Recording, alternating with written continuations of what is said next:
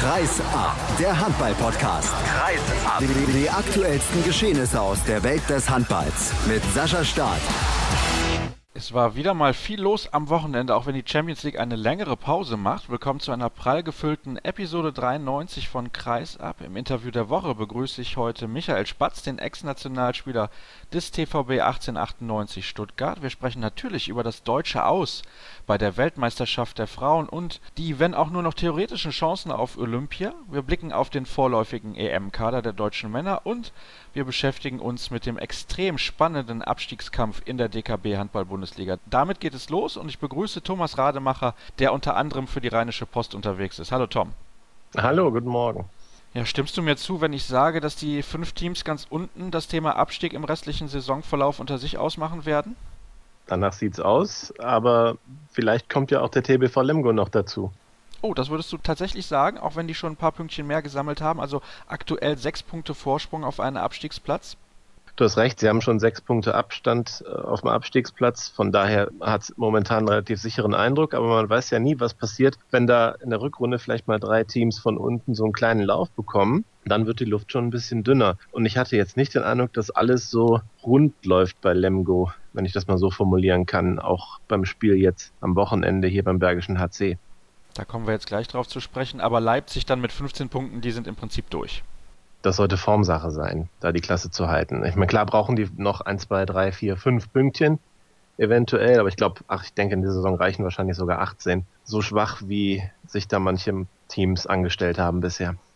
Die Hinrunde ist also jetzt offiziell beendet. Alle Mannschaften haben 17 Spiele absolviert. Die Rhein-Neckar-Löwen ganz vorne mit 32 zu 2 Punkten, dahinter Kiel 28 zu 6 und Flensburg mit 27 zu 7. Und ganz unten halt, wie gesagt, fünf Mannschaften: Stuttgart, der BHC, Balingen, Eisenach und Lübecke mit 8, 7, 6, 5 und 2 Punkten. Und wir blicken jetzt im Speziellen auf die Partie des BHC gegen Lemgo am Samstag in der Solinger Klingenhalle fand das Spiel statt und es war spannend bis zum Schluss. War es, wobei es zwischenzeitlich natürlich gar nicht mehr so spannend aussah, weil es eben danach roch, dass der BHC das Ding relativ klar gewinnen würde. Sie waren zwischenzeitlich schon mit fünf Toren vorne in der zweiten Halbzeit, Mitte der zweiten Halbzeit sogar. Und da habe ich nun gar nicht mehr damit gerechnet, dass Lemgo nochmal zurückkommt. Aber der Bergische HC hätte sich da fast die Butter nochmal vom Brot nehmen lassen. Wie kam es dazu, dass der BHC dann nochmal fast wieder als Verlierer bzw. als moralischer Verlierer vom Platz gegangen wäre? Das ist nicht so leicht zu beantworten. Ich glaube, es sind verschiedene Dinge. Einmal liegt es daran sicherlich, dass Lemgo da ein sehr hohes Tempo gegangen ist und das eben auch sehr gut gemacht hat nach hinten raus, das Tempo dann eben zu halten. Haben vielleicht auch gemerkt, dass der BHC dann nicht ganz so viele Alternativen hatte oder nicht ganz so viele Alternativen nutzen wollte. Sagen wir mal, einfach nicht hatte. Und äh, da sind doch die Beine ein bisschen müde geworden, dachte ich am Ende. Das hat sicherlich zum einen den Ausschlag gegeben, zum anderen aber ist es natürlich so ein bisschen im Angriff dann auch beim BHC kommt so ein kleines bisschen Nervosität vielleicht auf, weil gerade diese Schlussphase ja in drei der letzten vier Spiele nicht so richtig funktioniert hat. In Leipzig war man vorne, glaube ich, mit zwei oder drei Toren und hatte eine Überzahl und hat dann das Spiel aus der Hand gegeben. Dann im Heimspiel gegen Stuttgart war eine Drei-Tore-Führung zweieinhalb Minuten vor Schluss und am Ende macht Stuttgart noch den Ausgleich. Also da wird auch so ein bisschen, ist es sicherlich auch eine Kopfsache. Das darf ja eigentlich nicht passieren, dass man da das Spiel noch aus der Hand gibt, auch eben gegen Lemgo nicht. Da war, waren es auch wieder drei Tore ganz kurz vor Schluss und trotzdem kriegt der BRC den Deckel nicht drauf gemacht, obwohl er eine eigene Überzahl hat. Da kommt ein technischer Fehler. Lemgo macht ein normales Tor in Unterzahl und eins dann eben Gegenstoßtor und plötzlich hat der BRC nur noch ein Tor Vorsprung, obwohl er gerade in der Überzahl gespielt hat. Ne? Dann, dann geht so ein bisschen das Flattern los. Naja, und so kam es dann, dass Lemgo dann auch zweimal am Ende den Ausgleich noch geworfen hat. Es wäre im Prinzip für die Saison des Bergischen HC komplett symptomatisch gewesen, wenn sie am Ende nur mit dem Unentschieden dagestanden hätten. Kann man das so formulieren? Ja, auf jeden Fall. Und deshalb war dieses Tor, was ja dann passiert ist, das war ein unglaubliches Tor. Ich weiß nicht, ob da deine Hörer jetzt so im Detail informiert sind, aber es war ja so, dass Lemgo vier oder fünf Sekunden vor Schluss durch Arne Niemeyer den Ausgleich geworfen hat und das Spiel man hat gedacht, es ist unentschieden. Florian Kehrmann, Trainer vom TBV Lemgo, hatte den Torhüter zugunsten eines siebten Feldspielers rausgenommen. Dadurch war das Tor leer. Der Torhüter vom BHC, Björkvin Gustafsson, reagiert sofort, feuert das Ding an die Mittellinie, wo Max Weiß dann eben im Kreis schon wartet, um Anwurf auszuführen und wirft das Ding über das ganze Feld dann eben ins leere Tor in allerletzter Sekunde. Das war natürlich dann ja Ekstase pur und ich glaube, dass das dem BHC auch helfen wird, dieses, wenn das Kopfproblem denn da war, wovon ich ausgehe, dieses Kopfproblem dann auch zu lösen. Kann dieser Sieg dann die Mannschaft jetzt durch die Rückrunde tragen? Muss er ja, wenn man mal guckt. Der BHC ist der einzige Verein von diesen fünf Mannschaften da unten, der gegen die vier direkten Konkurrenten alle Heimspiele schon gespielt hat. Ah, du hast recht. Ja, ja, tatsächlich. In der Tat. Der BRC hat alles zu Hause gespielt und alle sieben Punkte, die er hat, auch in der Klingenhalle gewonnen, interessanterweise. Keinen in der Unihalle, wobei das ist ja sicherlich ein Zufall. Ja, richtig. Der BRC muss schon stärker werden, auch auswärts. Und wie du es gerade gesagt hast, sicherlich auch bei diesen Teams muss dann eben auswärts gepunktet werden. Der Anfang muss gemacht werden in Eisenach, dann am 23.12. ist ja dann auch schon sehr, sehr bald. Das kann man schon als Pflichtsieg bezeichnen. Wenn man jetzt aber mal zurückblickt, Tom, gerade habe ich es ja gesagt, bei allen Konkurrenten muss man jetzt noch auswärts antreten. Es gab in dieser Saison bislang noch keinen einzigen Punktgewinn in fremder Halle. In der vergangenen Saison wurde nur in Minden gewonnen bei einem Absteiger. Das sieht nicht sonderlich rosig aus, was das angeht. Allerdings, im ganzen Kalenderjahr gab es zwei Punkte. Und ich glaube, nach Minden waren es 0 zu 30 Punkte auswärts, was äh, fatal ist. Im Pokal wurde noch auswärts gewonnen, wenn man sich da irgendwie dran festhalten möchte. Das war aber auch beim Zweitligisten in Nordhorn. Naja, ist halt die Frage, woran das liegt. In Leipzig beispielsweise war es ja schon so, dass man wieder den Sieg in der Hand hatte und es dann eben vergeben hat. Es gab auch andere Auswärtsspiele, wo, wo es durchaus gut aussah. Also es war ja nicht jedes Spiel so wie in Gummersbach, wo man mit 13 Toren dann gnadenlos unterging. Ja, aber sicherlich muss das Erfolgserlebnis mal her und ich kann das in dieser Saison auch nicht so recht erklären, auch insgesamt nicht, warum also diese Diskrepanz zwischen Heim und Auswärts da ist, wobei man ja auch nicht sagen kann, dass der BHC zu Hause immer überragend gespielt hat, aber sicherlich durchaus besser als auswärts. Was sagen denn Trainer und Spieler dazu? Ja, ich glaube, das Thema möchte man nicht so ausdiskutieren, warum das so ist. Also niemand gesteht ein, dass man auswärts irgendwie psychologisch irgendwie anders dran geht. Das wäre ja auch, ich glaube, das wäre auch ein Fehler, wenn man sich das zugestehen würde. Und ich glaube auch, dass sie selber auch nicht denken, dass das so ist. Aber es muss ja nun einen Unterschied geben. Also logisch ist es leichter, zu Hause zu gewinnen, als auswärts zu gewinnen, nicht? Weil ja auch das Publikum trägt einen natürlich. Eventuell kriegt man auch mal eine Schiedsrichterentscheidung mehr. Aber dass der Unterschied eben so gewaltig ist, ist äh, einfach bemerkenswert, ja. Vorher stand ja auch der Trainer Sebastian Hinze unter relativ großem Druck. Das konnte man übrigens auch nach Abpfiff merken. Da ist auch von der ganzen Mannschaft ein richtiger Ballast abgefallen. Du warst dir sogar sicher, dass er bei einer Niederlage weg gewesen wäre. Was muss denn jetzt passieren, damit es vor dem Jahresende noch einen Wechsel auf der Bank des BHC gibt? Oder ist er jetzt erstmal wieder sicher im Sattel? Ich war mir sicher, er wäre weg gewesen. Das ist ja nun auch nicht ganz richtig. Ich hätte es mir vorstellen können, sagen wir es so, weil ich habe schon den Eindruck gehabt, dass unter der Woche der Druck relativ groß wurde und auch seitens der Geschäftsführung vom BHC auf der Pressekonferenz in Gummersbach der Druck relativ hoch gehalten wurde. Und letztendlich ist es ja so, dass der Druck wurde natürlich auf alle entfacht, auch auf die Mannschaft. Nur wenn man irgendeine Stellschraube drehen möchte, dann erwischt es ja den Trainer im Handball. Deswegen hätte ich mir das schon vorstellen können, dass es passieren kann. Wie war nochmal deine Frage? Meine Frage war, was passieren müsste, damit das noch passiert. Ich glaube, jetzt erstmal hat dieser Sieg doch, äh, auch wenn er sehr glücklich war natürlich mit diesem Wurf in letzter Sekunde, hat der Sieg doch dafür gesorgt. Ich glaube zum einen, dass das Selbstvertrauen wieder größer ist, auch wenn es glücklich war. Ich glaube, das Gefühl in der, in der Schlussphase in dem Spiel wird einfach besser sein bei den Spielern. Und ich denke schon, dass, also wenn jetzt eine Niederlage kommt im Pokal, das wäre natürlich sehr ärgerlich. Da will der BRC ja unbedingt weiterkommen ins Final Four. Ist eine Riesenchance gegen Minden jetzt am Mittwoch. Und wenn dann zu Hause verloren wird gegen Göpping, das wäre ja auch noch nicht zu dramatisieren, weil Göpping steht ja mit 20, 14 Punkten auch gut da. Nur dann in Eisenach, wenn in Eisenach verloren wird und kommt da auch noch drauf an, wie verloren wird, dann kann ich mir schon wieder vorstellen, dass ja, diese Diskussion wieder aufkommt. Ich glaube, bis dahin ist auf jeden Fall mal erstmal Ruhe.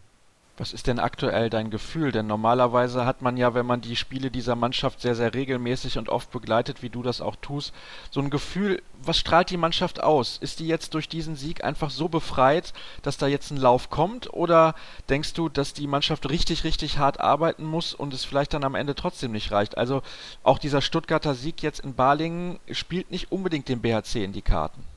Ich glaube, dass das natürlich stimmt, dass der BRC unheimlich hart arbeiten muss, aber es am Ende reichen wird, weil halt, ja, ich habe schon das Gefühl, dass da eine ganze Menge Druck von der Mannschaft abgefallen ist, jetzt am, am Samstag. Das war endlich mal wieder so ein, so ein, so ein Meilenstein-Sieg. Da sind so viele Steine vom Herzen gefallen. Ich kann mir schon vorstellen, dass jetzt die nächsten Spiele einfach auch besser laufen werden, ne? weil man eben viel, viel höheres Selbstvertrauen hat.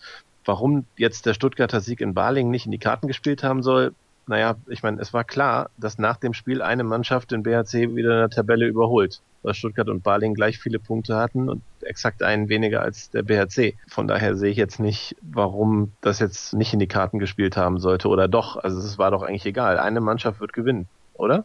Ja, natürlich war das klar. Allerdings muss man auch dazu sagen, dass ich das generelle sportliche Potenzial von Balingen höher sehe und denen noch eher zutraue, im weiteren Saisonverlauf da Punkte zu sammeln, um dann am BHC vorbeizuziehen. Und wenn natürlich die Stuttgarter eh schon mehr Punkte haben, müssen sie das rein theoretisch ja nicht mehr tun und können vielleicht den einen oder anderen noch ergattern. Du hast im Vorgespräch auch zu mir gesagt, die haben ja eh nur zweimal gewonnen bisher. Ist natürlich richtig. Wir sprechen ja gleich auch noch intensiv mit Michael Spatz darüber, wie das denn mal wieder zustande gekommen ist, dass die Stuttgarter in den letzten Sekunden da Punkte gesammelt haben. Es war ja beim BHC schon so, da hat Spatz selber den 7 Meter 4 Sekunden Verschluss verwandelt zum Ausgleich. Österreich. Das Spiel fand ich übrigens nicht sonderlich hochklassig, muss ich direkt dazu sagen. Was ist denn jetzt dein Tipp aktuell? Also du hast mir eben noch verraten, du denkst, dass Stuttgart trotzdem absteigt. Also sind deine Absteiger Lübeck, Eisenach und der TVB Stuttgart? Ja, das kannst du dem Michael Spatz ja auch mal fragen, ob er das auch so sieht, dass Stuttgart absteigt. Aber ich denke tatsächlich, dass Stuttgart absteigen wird. Na, sagen wir es anders. Vielleicht steigt Stuttgart gar nicht ab, aber ich glaube, dass Stuttgart, Baling, Eisenach und Lübecke am Ende hinter dem Bergischen HC stehen werden. So hochnäsig möchte ich das hier doch formulieren trotz der immensen Auswärtsschwäche des BHC. Na gut, am 23.12. wissen wir, glaube ich, mehr, wenn da der erste Auswärtssieg gelingen sollte in Eisenach. Ist eigentlich ein Pflichtsieg für den BHC, wenn sie drin bleiben sollen. Dann sieht es, glaube ich, schon deutlich besser aus und vielleicht kann ein eventueller Sieg im Pokal gegen den Zweitligisten aus Minden dann nochmal einen Schub geben. Eine Frage noch zum Abschluss zu diesem Spiel, Tom. Der BHC ist natürlich Favorit, weil er Erstligist ist. Minden spielt aber eine bockstarke Saison in der zweiten Liga bisher. 33 zu 5 Punkte stehen für GWD auf dem Punkt Punktekonto könnte man von einem ausgeglichenen Spiel ausgehen. Ja, ich glaube sogar, dass der psychologische Vorteil bei Minden ist. Vielleicht nach dem Spiel am Samstag nicht mehr ganz so, weil jetzt der BHC doch einen kleinen Schub eben dadurch bekommt. Aber vor dem Spiel gegen Lemgo hätte ich gesagt, dass der psychologische Vorteil hundertprozentig bei Minden ist, weil die ja nun mal eine na, perfekte Saison nicht, aber eine sehr, sehr starke Saison spielen und auch weniger zu verlieren haben auswärts als Zweitligist es erwartet ja niemand, dass sie gewinnen. Und ich glaube schon, dass hier im Bergischen einige doch erwarten, dass der BHC zum ersten Mal in seiner Vereinsgeschichte das Final Four erreicht, angesichts des Gegners. Am Mittwochabend werden wir sehen, wie es denn ausgehen wird. Der BHC empfängt in der Wuppertaler Unihalle GWD Minden und so oder so ist klar, wer weiterkommt, der ist großer, großer Außenseiter beim DHB-Pokal Final Four am 30. April und 1. Mai 2016 findet das wie immer in Hamburg statt. Tom, ich danke dir recht herzlich für deine Einschätzung. Erste Pause jetzt hier bei Kreisab Episode 93. Gleich sind wir zurück. Weiter geht's hier bei Kreis ab Episode 93 und ich begrüße den Stammgast Christian Stein von Handball World. Hallo Christian. Ich grüße dich. Ja, wir schauen zunächst nochmal ein wenig auf die DKB Handball Bundesliga und kommen dann zum deutschen Kader bei der Europameisterschaft. Der wurde ja nominiert in der vergangenen Woche von Bundestrainer Dago Sigurdsson. Wir beginnen aber und leiten dann geschickt über mit der Partie Leipzig gegen Kiel, die du dir gestern angesehen hast. Fünf-Tore-Sieg am Ende für den THW, der in der ersten Halbzeit den Grundstein gelegt hat. 21 zu 13 stand es bereits zur Pause und dann 38 33. Das liest sich relativ souverän für alle, die das Spiel nicht gesehen haben. Ja, es liest sich souverän. Es hätte durchaus noch höher sein können aus meiner Sicht. Der THW hat so gerade in der, in der zweiten Halbzeit mal ein bisschen die spielerische Linie dann auch verloren, beziehungsweise nicht mehr ganz so viel Gas gegeben. Da ist äh, Leipzig dann nochmal auf, äh, ich glaube, vier Tore zwischenzeitlich herangekommen. Und dann hat man halt das Ganze nochmal schnell gerade gerückt, drei Tore in Folge gemacht, war dann sieben Tore weg und dementsprechend war das, war das nie in Gefahr. Also Leipzig hat da aus meiner Sicht vielleicht auch ein bisschen den, den Fehler gemacht und war in der Abwehr einfach nicht aggressiv genug, was man dann auch braucht, um so einen THW in die Schranken zu weisen hatte dann auch vorne nicht unbedingt die besten Mittel gehabt und ähm, hat sich dann dementsprechend natürlich immer auch diese schnellen Kontertore vom THW gefangen. Aber insgesamt, man muss schon anmerken, dass der THW darauf angewiesen war, scheinbar einen verletzten Domagoj Duvniak nicht zu schonen, sondern einzusetzen. Das gehört auch zu der Partie dazu. 24 Rückraumtore waren es trotzdem insgesamt für den THW. Das ist natürlich eine ordentliche Menge und kein Wunder, dass die Leipziger dann keine Chance hatten, das Spiel zu gewinnen. 38 Gegentore zu Hause ist natürlich dann auch zu viel. Elf Tore alleine kamen von Christian Dissinger, da sprechen wir gleich dann noch drüber. Aber ich möchte kurz vorher noch fragen, siehst du die Kieler gerüstet für das Topspiel nächste Woche zu Hause gegen die Rhein-Neckar-Löwen? Ja, ich habe es gerade schon angesprochen. Äh, wenn man halt sieht, dass ein dummer Dudniak in Leipzig wirklich auf die Zähne beißen muss und sich dann den, den Fuß tapen muss, damit er überhaupt spielen kann. Er wirkt gestern auch schon recht gehemmt und im Normalfall hätte man vom THW Kiel eigentlich erwarten können, dass man einen Spieler wie Dubniak dann bei so einem Spiel gegen Leipzig auch mal entsprechend schont, damit er dann vielleicht in so einem Topspiel gegen die Löwen auf die Zähne beißen kann. Von daher sehe ich da in dieser Verbindung schon nicht alles so positiv für den THW, zumal man auch sagen muss, die Rhein-Neckar-Löwen verfügen über eine der besten Abwehrreihen der Liga. Die werden da mit Sicherheit dem THW deutlich mehr Probleme machen und auch einem Spieler wie Dissinger mehr Probleme machen, als das die Leipziger gestern gemacht haben. Jetzt hast du den Namen gerade nochmal angesprochen. Christian Dissinger macht elf Buden. Egal wer der Gegner ist, ich muss sagen, Hut ab, das war eine fantastische Leistung von ihm. Ich glaube, das steht außer Frage. Und er wurde nominiert von Bundestrainer Dagor Sigurdsson für die Europameisterschaft 2016, die ich glaube vom 15. bis zum 31. Januar in Polen stattfinden wird. Wir schauen uns den Kader mal an und fangen natürlich im Tor an. Carsten Lichtlein und Andreas Wolf sind die fixen Keeper, dazu noch als Reserve Silvio Heinevetter und Dario Quenstedt. Wir haben in dieser Sendung schon häufiger darüber gesprochen, dass die Nationalmannschaftskarriere von Silvio Heinevetter dem Ende entgegengeht. Insgesamt muss man sagen, eine nachvollziehbare Entscheidung. Ja, insgesamt ist es nachvollziehbar. Carsten Lichtlein steht einfach für sehr solide Leistungen, äh, auf die immer Verlass ist. Manchmal mit Ausreißern nach oben, aber er hat halt wirklich auch kaum Ausreißer nach unten in seinen Leistungen. Andreas Wolf spielt eine wirklich sehr, sehr gute Saison in Wetzlar, ist einer der Erfolgsfaktoren. Silvio Heinevetter hingegen ähm, kommt bei den Füchsen Berlin momentan nicht über die Rolle des Bankspielers hinaus. Viel zu unbeständig. Natürlich hat er immer mal seine spektakulären Momente, aber das ist einfach im Moment zu wenig. Dario Quenstedt hat in Magdeburg mit Sicherheit das Problem, dass er da auch immer mit, mit Yannick Rehn nicht unumstrittene Nummer eins ist, sondern sich da wirklich diese Einsatzzeiten hart erkämpfen muss. Aber ich könnte mir auch vorstellen, dass äh, Sigurdsson vielleicht dann im Falle einer Verletzung vielleicht schneller schneller auf Quenstedt zurückgreifen wird. Hm, interessant, interessant. Dann schauen wir auf die Außen. Links außen Uwe Gensheimer und Rune Darmke. Rechts außen Patrick Grötzky und Tobias Reichmann. Als Reserve haben wir einmal Michael Allendorf und, jetzt muss ich gerade mal schauen, Johannes Selin. Der war ja bei der WM in Katar mit dabei, wird ersetzt von Tobias Reichmann. Matthias Musche vom SC Magdeburg ist ja verletzt und Rune Darmke hat in den letzten Wochen überragende Leistungen gebracht im Trikot des THW Kiel. Im Prinzip die Außen, da gibt es keine Überraschung. Nein, da gibt's keine Überraschung, zumal Tobias Reichmann ja auch mittlerweile einiges an Polnischkenntnissen eingeheimst haben könnte. Dementsprechend macht man sich da auch dann keine Sorgen mehr um die Verpflegung des Teams, wenn es da irgendwelche Verständigungsschwierigkeiten gibt. Selin und äh, Reichmann sehe ich beide auf einem relativ ähnlichen Niveau und von daher ist es, glaube ich, auch dieser Faktor, der da so ein bisschen mehr für, für Reichmann spricht. Ja, vielleicht spricht auch für ihn, dass er eben Champions League spielt und Johannes Selin mit der MT Melsung gar nicht international mit dabei ist. Schauen wir auf die Rückraumspieler auf den Halbpositionen. Steffen Feeth, Christian Dissinger und Finn Lemke auf halb links, auf halb rechts Steffen Weinhold und Fabian Wiede zum ersten Mal bei einem Turnier mit dabei und wir haben als Ersatz Paul Drucks von den Füchsen Berlin, ja leider verletzt, und Michael Müller von der MT Melsung und außerdem noch Kai Hefner aus Hannover. Stefan Knär darf ich an dieser Stelle auch nicht vergessen, der ist auch noch im Reservekader mit und dabei. Julius Kühn. Ja, und Julius Kühn. Welcher Name überrascht dich hier am meisten, der es in den finalen Kader geschafft hat? Und wo überrascht es dich ein bisschen, dass er dann doch nicht mit dabei ist? Also ich würde sagen, am ehesten überrascht mich Finn Lemke, weil ich das zumindest die Spiele, die ich vom SC Magdeburg gesehen habe, jetzt irgendwie noch nicht mitbekommen habe, dass er da so riesige Einsatzzeiten diese Saison hat. Steffen Feld spielt, glaube ich, eine sehr, sehr starke Saison bei der HSG Wetzlar. Christian Dissinger haben wir gesagt, er kommt immer mehr in Schwung. Steffen Weinhold über die Qualitäten müssen wir nicht reden und Fabian Wiede auch nicht. Ich glaube, gerade im rechten Rückraum ist das ohne Zweifel so, dass es eine ganz logische Aufstellung ist, dass Häfner da auch im Moment nur die Nummer drei dann in dieser Zusammensetzung ist. Im linken Rückraum kann man mit Sicherheit über, über Finn Lemke diskutieren und muss dann schon die Frage stellen, warum man da nicht auf Knär oder Kühn gesetzt hat. Kühn für mich von den dreien mit Sicherheit der offensivstärkste der allerdings in meinen Augen auch durchaus sehr, sehr gut in der Abwehr verteidigen kann. Aber da habe ich vielleicht auch einen Bias aus Tusem-Sicht. Das mag sein. Na gut.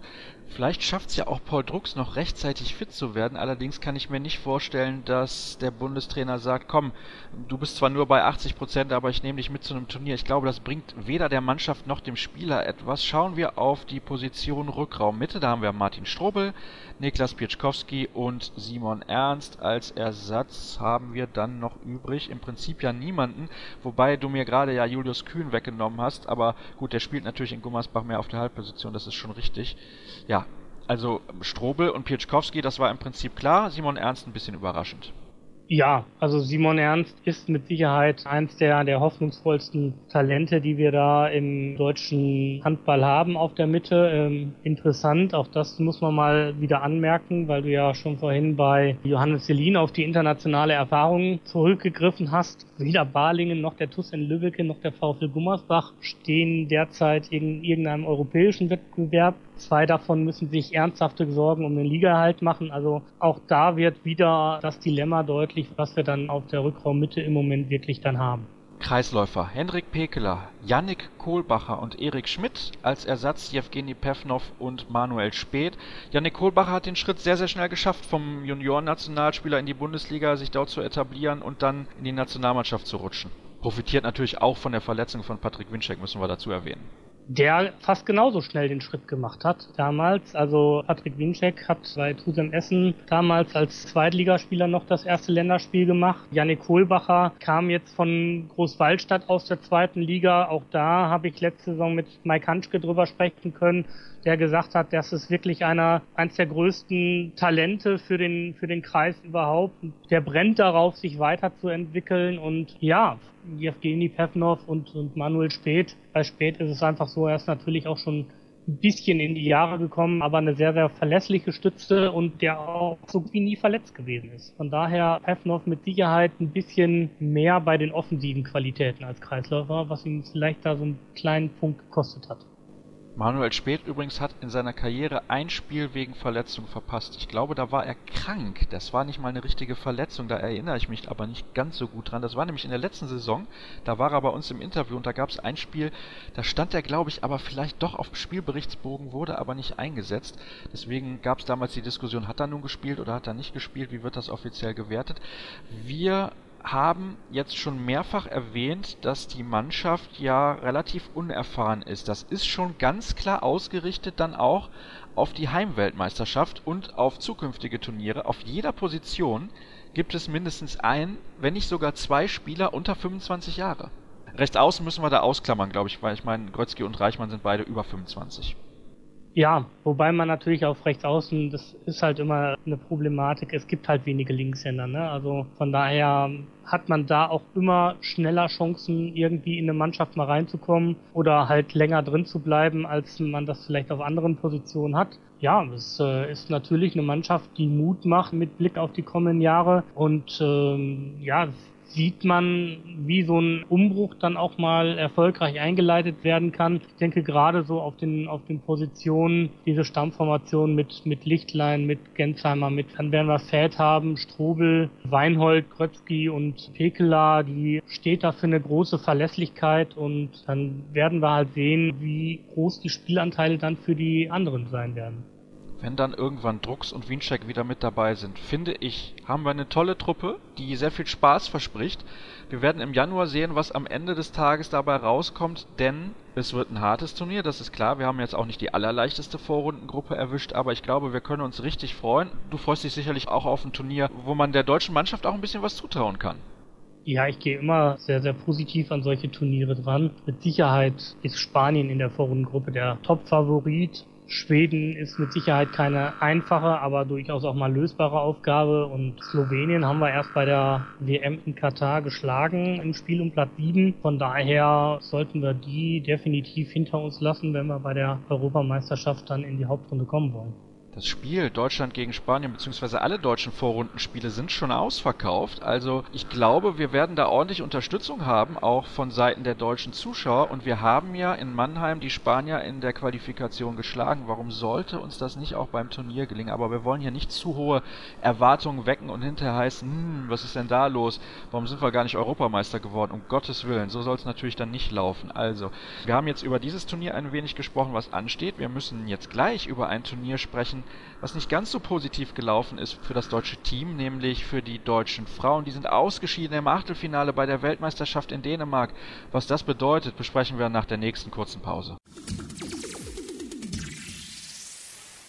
Wir kommen zur Frauenweltmeisterschaft hier in Episode 93 von Kreisab. Nach wie vor bei mir ist natürlich Christian Stein von Handball World und wenn sich jemand im Frauenhandball auskennt, außer dem Kollegen Björn Parzen, dann ist das natürlich Christian Stein und wir müssen leider, leider, leider ein Ergebnis vermelden, Christian, das die deutschen Frauenhandballfans nicht begeistern wird. 22 zu 28 wurde verloren im Achtelfinale der WM gegen Norwegen gegen den amtierenden Olympiasieger, gegen den amtierenden Europameister, vielleicht gegen den zukünftigen Weltmeister in einer Partie, in der wir nicht wirklich viele Chancen hatten. Ja, die Chancen hatten wir durchaus in der ersten Halbzeit, so wenn man bedenkt, dass man beim Stand von 7 zu 9 schon 3, 7 Meter verworfen hatte. Dann muss man natürlich sagen, man hätte zu Beginn durchaus da irgendwo Akzente setzen können. Was ich ein bisschen an diesem Spiel zu beklagen habe, ist, dass man versucht hat, Norwegen mit den eigenen Waffen zu schlagen.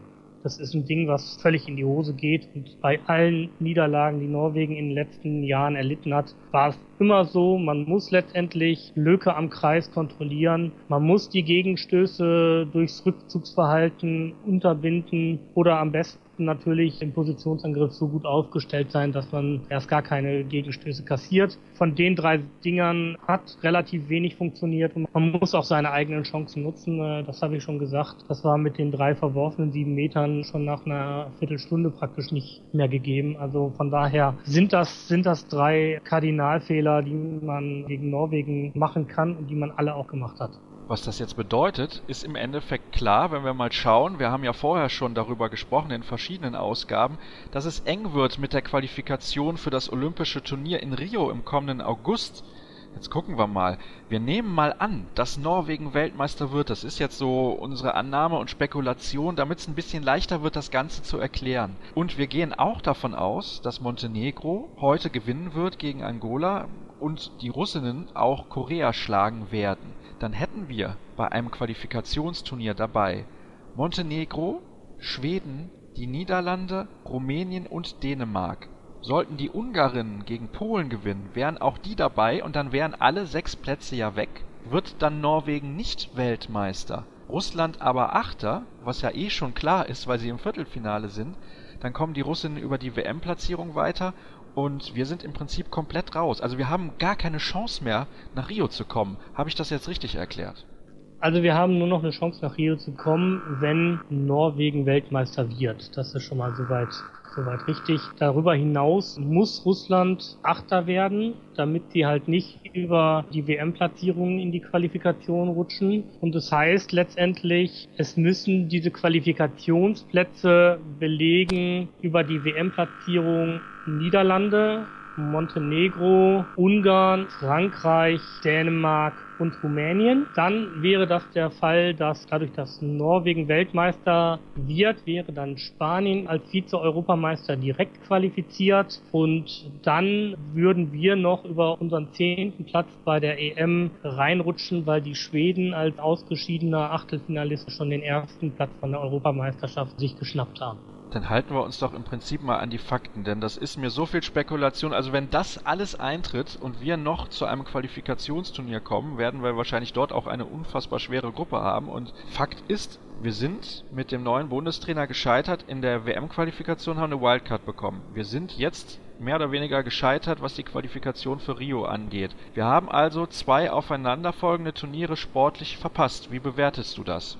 Also zum einen muss man sagen, wir haben es sportlich wahrscheinlich verpasst. Ich lasse mal den Konjunktiv da noch stehen, auch wenn man eine sehr, sehr gute Quote bei den Internetwettanbietern bekommen würde, wenn das alles so eintreten würde. Aber natürlich ist da auch ein Punkt, den man natürlich seinen Vorgänger anlasten muss. Ja, die Platzierung bei der EM hat ja nun nicht Jakob Westergaard verbrochen, sondern die unter Heine Jensen zustande gekommen. Wir müssen natürlich auch die Frage stellen, ob die Deutschen vielleicht da genau an dieser Stelle zurechtstehen. Auf der anderen Seite sieht man eben auch, dass eine Mannschaft wie Rumänien, die jetzt bei der M noch Neunter war, also dass die auch den Weltmeister schlagen kann, dass eine Mannschaft wie Russland, die bei der EM auf Platz 14 war, in der Lage ist, Norwegen zu schlagen. Also das Feld ist gar nicht so weit auseinandergezogen, wie man das vielleicht mal anhand der Platzierungen einfach denken könnte. Also da muss man natürlich auch immer gucken, wie man das Ganze bewertet. Und natürlich steht Jakob Westergaard in der Kritik jetzt, weil er auf erfahrene Kräfte wie Kerstin Bohlbold, wie Anja Althaus, wie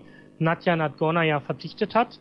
Auf der anderen Seite muss man natürlich auch die Frage stellen, wären wir mit diesen Leuten weitergekommen? Und da komme ich zu dem Schluss, diese Leute hätten uns auch gegen Norwegen geworfen. Zumindest hätte dies nicht garantiert. Von daher ist es müßig darüber zu diskutieren, ob man jetzt diese Spielerinnen hätte mitnehmen müssen oder nicht. Damit erübrigt sich auch die Frage eines Hörers, der wissen wollte, war das nun richtig, auf halb links nicht auf Nadja Nadgornaya zu setzen oder nicht? Ich bleib dabei, es war ein Fehler, denn ich bin der Meinung, dass man immer die höchstmögliche sportliche Qualität mit dabei haben sollte und das war in diesem Fall nicht so. Denn wenn man überlegt, eine Xenia Minevskaya, die kam im Prinzip quasi gar nicht zum Einsatz. Xenia Smith hat mal funktioniert, mal nicht. Und Saskia Lang, finde ich, hat, was ihre Möglichkeiten angeht, ein eher enttäuschendes Turnier gespielt. Aber wir haben jetzt im Vorgespräch darüber gesprochen, dass Norwegen uns natürlich auch nicht liegt. Die Russinnen, klar, die scheinen in einer sehr guten Verfassung zu sein, haben ja auch Norwegen in der Vorrundengruppe geschlagen. Aber vielleicht hätte man mal aus taktischer Sicht so ein Spiel gegen Korea einfach abschenken können um dann im Achtelfinale gegen die Russinnen zu spielen und nicht gegen Norwegen, die quasi auch noch von einem gefühlten Heimpublikum gespielt haben.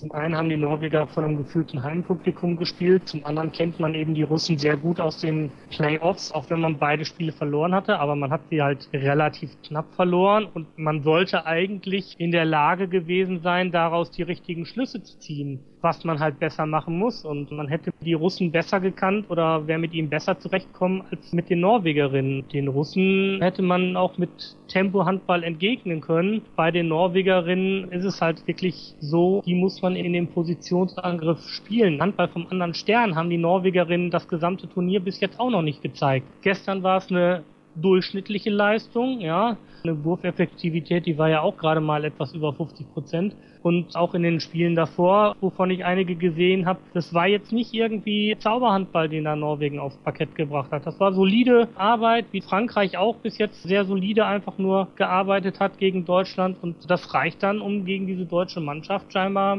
hohe Siege einzufahren. Welche Schulnote vergibst du für die Leistung der deutschen Mannschaft bei diesem Turnier? Ja, wenn ich eine Schulnote vergeben würde, würde ich sagen, wir haben das erreicht, was wir im Vorfeld von Ihnen erwartet haben. Moment, da muss ich dich leider kurz unterbrechen.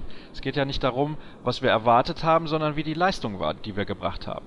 Ja, also ich sag mal, wir haben erwartet, dass sie ins Achtelfinale kommen und dass es da sehr schwer werden würde. Also von daher würde ich ihnen durchaus da irgendwie noch einen ausreichend geben aber zum viel mehr würde ich mich da schulnotentechnisch nicht hinreißen lassen. Hm, ich glaube, da bist du noch einigermaßen gnädig, wobei ja zwei, drei Leistungen während des Turniers durchaus in Ordnung waren. Also das Spiel gegen Korea war absolut in Ordnung, das Spiel gegen Argentinien, dafür war es desaströs gegen Frankreich. Ich glaube, das ist das einzige Wort, äh, was das richtig zusammenfasst. Das war eine Katastrophenleistung und ja, schade, schade, dass man die Brasilianerin nicht geschlagen hat. Dann hätte man vielleicht noch den zweiten Platz ergattern können und hätte den Norwegerinnen aus dem Weg gehen können. Aber gut, so ist es nun gekommen, wie es gekommen ist. Es wird wahrscheinlich nichts mit Rio. Heute Abend gibt es ja noch Qualifikationsspiele, hätte ich jetzt beinahe gesagt. Stimmt natürlich gar nicht. Es gibt noch Achtelfinals. Und zwar haben wir Polen gegen Ungarn, Spanien gegen Frankreich, Montenegro gegen Angola und Russland gegen Südkorea. Wir sprechen uns ja nicht mehr vor dem Finale. Wer wird Weltmeister? Ja, schwierige Sache, weil ich natürlich auch schon gesagt habe, das Spitzenfeld ist sehr, sehr eng beieinander. Vor der WM hatte ich letztendlich sechs Medaillenkandidaten gehabt. Davon hat sich gestern mit Schweden schon einer verabschiedet, allerdings gegen Dänemark, äh, gegen den weiteren Medaillenkandidat. Ich bin begeistert davon, wie die Niederlande spielen. Ich äh, würde ihnen den WM-Titel von Herzen gönnen, auch wenn ich es im Moment noch nicht selber glauben möchte. Und mein WM-Kandidat war vor dem Turnier Frankreich und da möchte ich dann meiner Devise treu bleiben.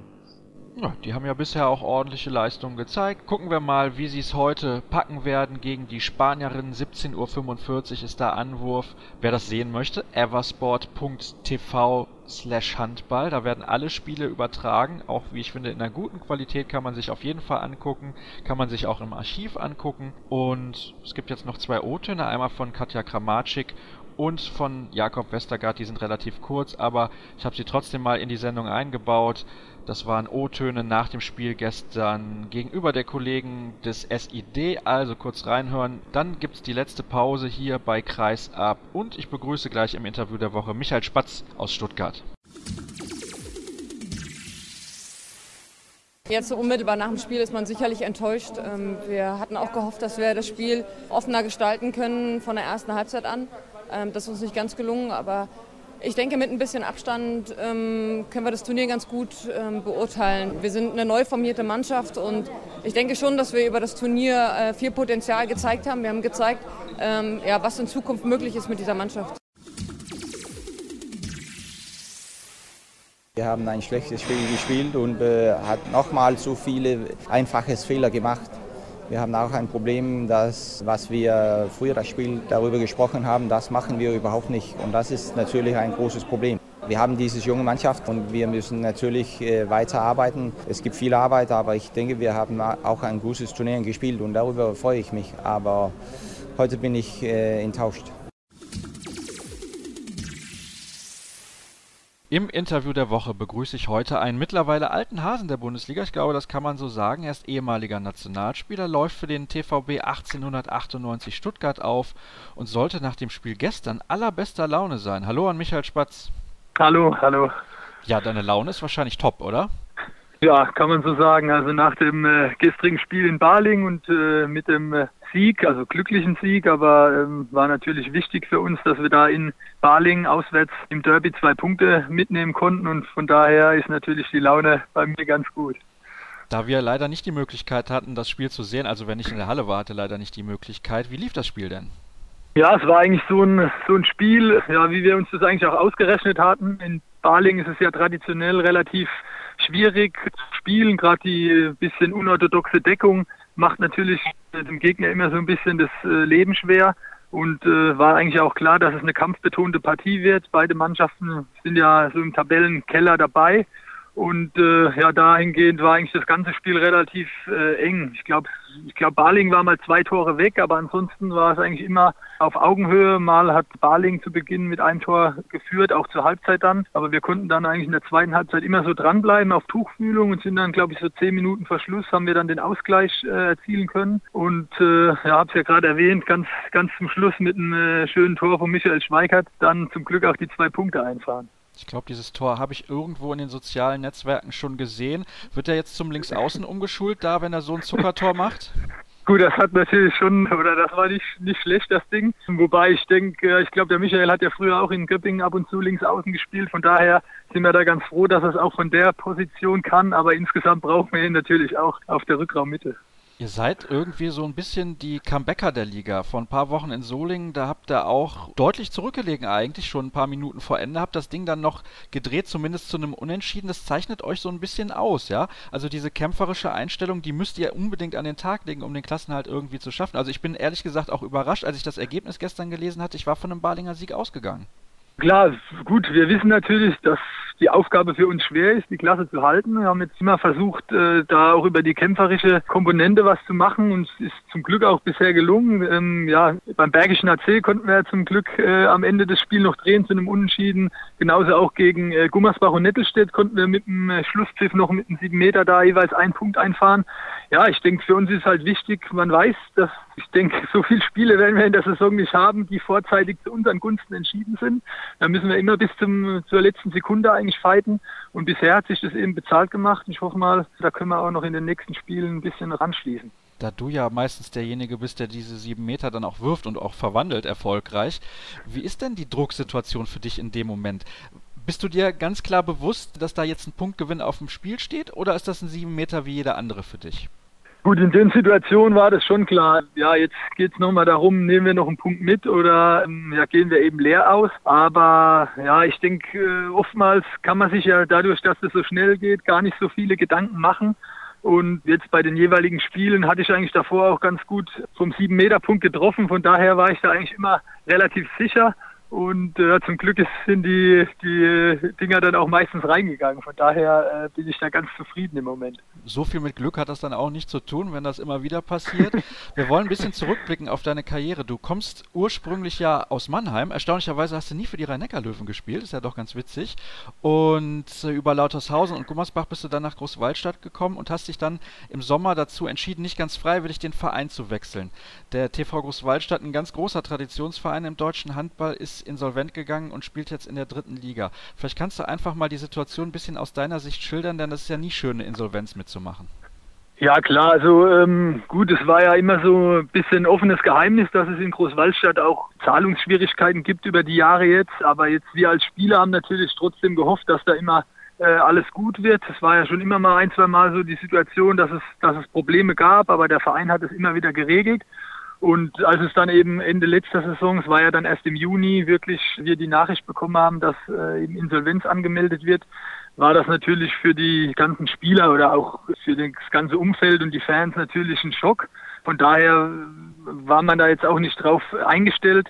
Und äh, gerade auch für, für mich jetzt, ich wollte eigentlich in Großwaldstadt äh, bleiben, hatte noch zwei Jahre Vertrag, bin da eigentlich heimisch geworden und hätte da gern sagen wir mal, meine Karriere beendet. Es ist dann natürlich so ein bisschen äh, der Plan durchkreuzt worden. Von daher ähm, war das natürlich nicht so einfach, aber ähm, ein paar Tage später gab es ja dann auch zum Glück den Anruf vom, vom Jürgen Schweikart und da hat nochmal sich eine neue Option aufgetan, die ich dann wahrnehmen konnte. Was war für dich denn der wichtigste Punkt bei der Wahl des neuen Vereins, gerade nach den Erfahrungen aus Großwaldstadt? Für mich war es jetzt eigentlich, ähm, ja klar, es ist ja kein Geheimnis, dass in, in Bittenfeld ähm, jetzt über Jahre schon ähm, gut gewirtschaftet wird und auch äh, sich die Mannschaft immer weiterentwickelt hat sportlich. Und daher war das natürlich auch ein ausschlaggebender Punkt. Aber für mich war es jetzt eigentlich, sag mal, wenn ich jetzt noch äh, Handball weiterspielen wollte, habe ich gedacht, ja, die erste Liga war natürlich auch nochmal so, ein, so eine Sache, die ich da in Angriff nehmen wollte. Das ist ja damals mit dem Abstieg mit Großwaldstadt auch so ein bisschen äh, zunichte gemacht worden. Und äh, da das, dadurch, dass meine Frau jetzt in Großwaldstadt, also in Aschaffenburg bleibt, war natürlich auch die, die Distanz zum Verein jetzt, das ist auch noch überschaubar. Das hat natürlich auch noch eine gewisse Rolle gespielt. Und im Gesamtpaket hat es eigentlich dann ganz gut gepasst und bin auch froh, dass ich mich dafür entschieden habe. Wie viele Tage in der Woche kannst du denn mit deiner Frau überhaupt verbringen im Moment?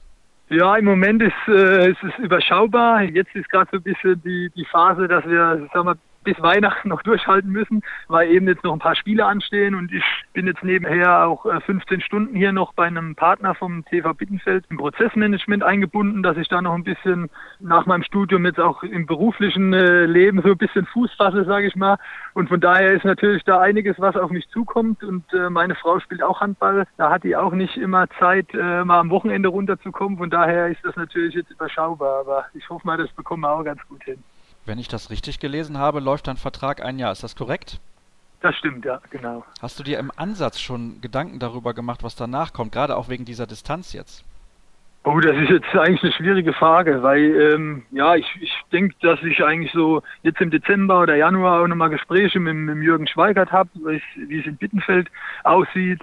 Ja, es sind natürlich auch die Distanz, ich habe es ja angesprochen, ist natürlich auch nicht zu verachten. Von daher muss man mal gucken, was jetzt so die nächsten äh, Wochen oder äh, Tage da auf mich zukommt. Dann äh, bin ich mal gespannt. Vielleicht, wenn wir jetzt im, im Februar das äh, Interview führen würden, könnte ich vielleicht ja schon ein bisschen mehr sagen. Hm, okay, aber es hört sich so leicht an, als würdest du gerne noch ein Jahr dranhängen, denn weil es ja auch sportlich gerade so gut läuft, da macht man vielleicht mal eher weiter, ne? Ja, das ist klar. Also mir macht Spaß hier in Bittenfeld. Die Mannschaft äh, komme ich gut zurecht. Ich denke insgesamt, klar, wir hätten jetzt vielleicht auch insgesamt ein, zwei Punkte mehr haben können. Das hatten wir uns eigentlich gewünscht. Aber auf der anderen Seite haben wir natürlich auch ein, zwei Punkte äh, noch glücklich mitgenommen. Und jetzt gestern mit dem Sieg, das war natürlich immens wichtig. Am Freitag steht für uns das nächste wichtige Spiel an mit Eisenach. Wenn wir da vielleicht jetzt nochmal äh, nachlegen könnten, das wäre ein wichtiger Schritt. Und ja, wenn man natürlich die Spiele gewinnt, dann macht es immer mehr Spaß, als wenn man Niederlagen einstecken muss. Ich habe es eben schon gesagt, wir wollen ja generell noch ein bisschen auf deine Karriere zurückblicken und obwohl du schon mehr als zwei, drei Türchen in der Bundesliga gemacht hast und auch schon das deutsche Trikot getragen hast, weiß man sehr wenig über dich und man hört auch nicht so viel von dir. Bist du eher ein Mann der leisen Töne? Ist das eine gute Beschreibung deines Charakters? Oh, weiß ich jetzt gar nicht. Also ich denke, ähm, vielleicht wenn man jetzt meine Mitspieler oder Freunde fragen wird, ich glaube, da wird man eher eine andere Antwort bekommen. Also weiß nicht, ob es äh, jetzt im jetzigen Zeitalter viele auch mit, mit Facebook viel unterwegs sind, da mache ich eigentlich wenig. Da gehöre ich vielleicht noch schon zum alten Eisen, sage ich mal. Ja, von daher ähm, weiß ich gar nicht, wie man mich da so wahrnimmt. Ja, das stimmt schon, dass ich vielleicht nicht so ganz im Fokus stehe wie der ein oder andere Spieler. Aber ich bin eigentlich ganz zufrieden damit. Von daher habe ich mir da eigentlich noch nicht so viele Gedanken drüber gemacht. Hat dieses im Fokus stehen vielleicht gefehlt, um persönlich noch erfolgreicher zu sein in der Karriere? Ich meine, viele, viele Jahre Bundesliga ist, finde ich, auf jeden Fall schon ein großer Erfolg, aber vielleicht um auch mal bei einem ganz großen Club zu landen oder gab es da gar nicht Anfragen in der Vergangenheit? Kann ich mir eigentlich gar nicht vorstellen bei einem guten Linkshänder. Ja, also ich, ich habe mich ja in Großwaldstadt eigentlich immer wohlgefühlt und äh, da gab es sicherlich oder auch nochmal die Möglichkeit, da hätte ich bestimmt auch was anderes machen können, habe mich damals aber immer eigentlich entschieden, auch in Großwaldstadt zu bleiben wir waren ja zu dem Zeitpunkt auch eigentlich immer eine solide Adresse im, im, im Handball oder in der ersten Liga. Und äh, von daher, vielleicht, wenn ich da nochmal den Weg gemacht hätte zu einem anderen Verein, vielleicht hätte es da noch ein bisschen anders ausgesehen. Aber ähm, ja, insgesamt bin ich da schon zu zufrieden, wie das eigentlich gelaufen ist. Von daher schwierig zu beantworten eigentlich. Man hört irgendwie ein bisschen raus, deine Priorität ist auch sehr hoch, was das Leben neben des Handballfeldes angeht. Ne? Es gibt ja dann Spieler auch, die fokussieren sich komplett auf diese Handballgeschichte und sagen, okay, das ist vielleicht erstmal für mich wichtiger, wie es sportlich läuft, aber das scheint bei dir komplett auch anders zu sein. Ja gut, also ich sag mal jetzt, die, die letzten Jahre war es schon so, dass Handball schon im Fokus bei mir stand. Also ich habe ja vier Jahre in Gummersbach gespielt. Da war Handball absolute Priorität. Auch in Großwallstadt war das so. Ich habe aber dann insgesamt oder nebenher angefangen zu studieren, habe internationales Management in Ansbach studiert. Das war ja oder ist extra so ein Studiengang für Leistungssportler. Den habe ich jetzt auch seit über einem Jahr abgeschlossen und bin jetzt äh, auch in Großwaldstädter Zeiten habe ich dann angefangen, nebenher ein bisschen zu arbeiten. Jetzt bin ich auch dabei, weil so nach und nach muss man sich natürlich schon Gedanken machen, was man nach dem Handball macht. Und da versuche ich ja jetzt ein bisschen die Prioritäten zu verschieben oder das so nach und nach eben da einen guten Übergang zu finden. Und da muss man natürlich schon immer schauen, wo man dann bleibt. Kannst du dir vorstellen, irgendwann dann mal im Handball zu arbeiten, auch wenn du jetzt was anderes studiert hast, was mit Handball eigentlich nichts zu tun hat? Ja, also ich könnte mir schon vorstellen, wobei ich jetzt, sag mal, in diese in die Trainerrichtung glaube ich jetzt eher nicht, dass es bei mir läuft, aber ähm, vielleicht später mal äh, auch im Management von einem Verein. Aber gut, das ist jetzt noch, eigentlich will ich ja noch ein bisschen Handball spielen oder selbst wenn ich vielleicht später mal, ich sage jetzt mal, einen normalen Beruf habe, äh, wäre wär das ja nicht auszuschließen, das nebenher noch bei einem Handballverein zu machen. Von daher äh, sind da natürlich schon ein paar Dinge offen und da muss man mal schauen, was so die Zukunft bringt. Also ich glaube, was alle Fans nicht nur in Stuttgart, sondern von dir persönlich auch freut, wir können raushören, ein paar Jährchen willst du noch spielen und vielleicht später dann irgendwann mal Geschäftsführer beim TV Großwaldstadt und zurück in die zweite Liga. Ich glaube, das wäre auf jeden Fall was. Micha, ich danke dir recht herzlich, dass du dir die Zeit genommen hast zwischen Arbeit und Training Gerne. und wichtigen Spielen, nach wichtigen Spielen und wünsche dir und dem Team natürlich viel Erfolg, auch wenn ich hier in Solingen sitze und das eigentlich gar nicht laut sagen darf in den nächsten Wochen, ist ja ganz klar. wir haben noch die Quizfrage aufzulösen aus der Vorwoche, beziehungsweise Wochen ist sie alt, besser gesagt. Da wollte ich wissen, wer war Bundestrainer, als Deutschland mit den Frauen zum letzten Mal eine Medaille bei einem Turnier gewann? Das war Armin Emrich. Da gab es Bronze bei der WM 2007. Es gibt auch eine aktuelle Quizfrage und es gibt was zu gewinnen tatsächlich. Das brandneue Handball 16 für eine Plattform eurer Wahl. Das könnte euer Preis sein. Und damit auch so viele Leute wie möglich eine Chance haben, ist die Frage heute etwas leichter. Auf welcher Position spielt denn Michael Spatz? Wer das weiß, der kann uns gerne schreiben bei facebook.com slash kreisab. Wir sind auch bei Twitter unterwegs at kreisab.de oder auf unserer Internetseite bei kreisab.de. Das war's für heute. Aber nicht vergessen, am Donnerstag gibt's die nächste Folge von Auf dem Weg nach Polen mit Patrick Grötzky. Ich hoffe, ihr seid auch dann wieder mit dabei. Bis dann.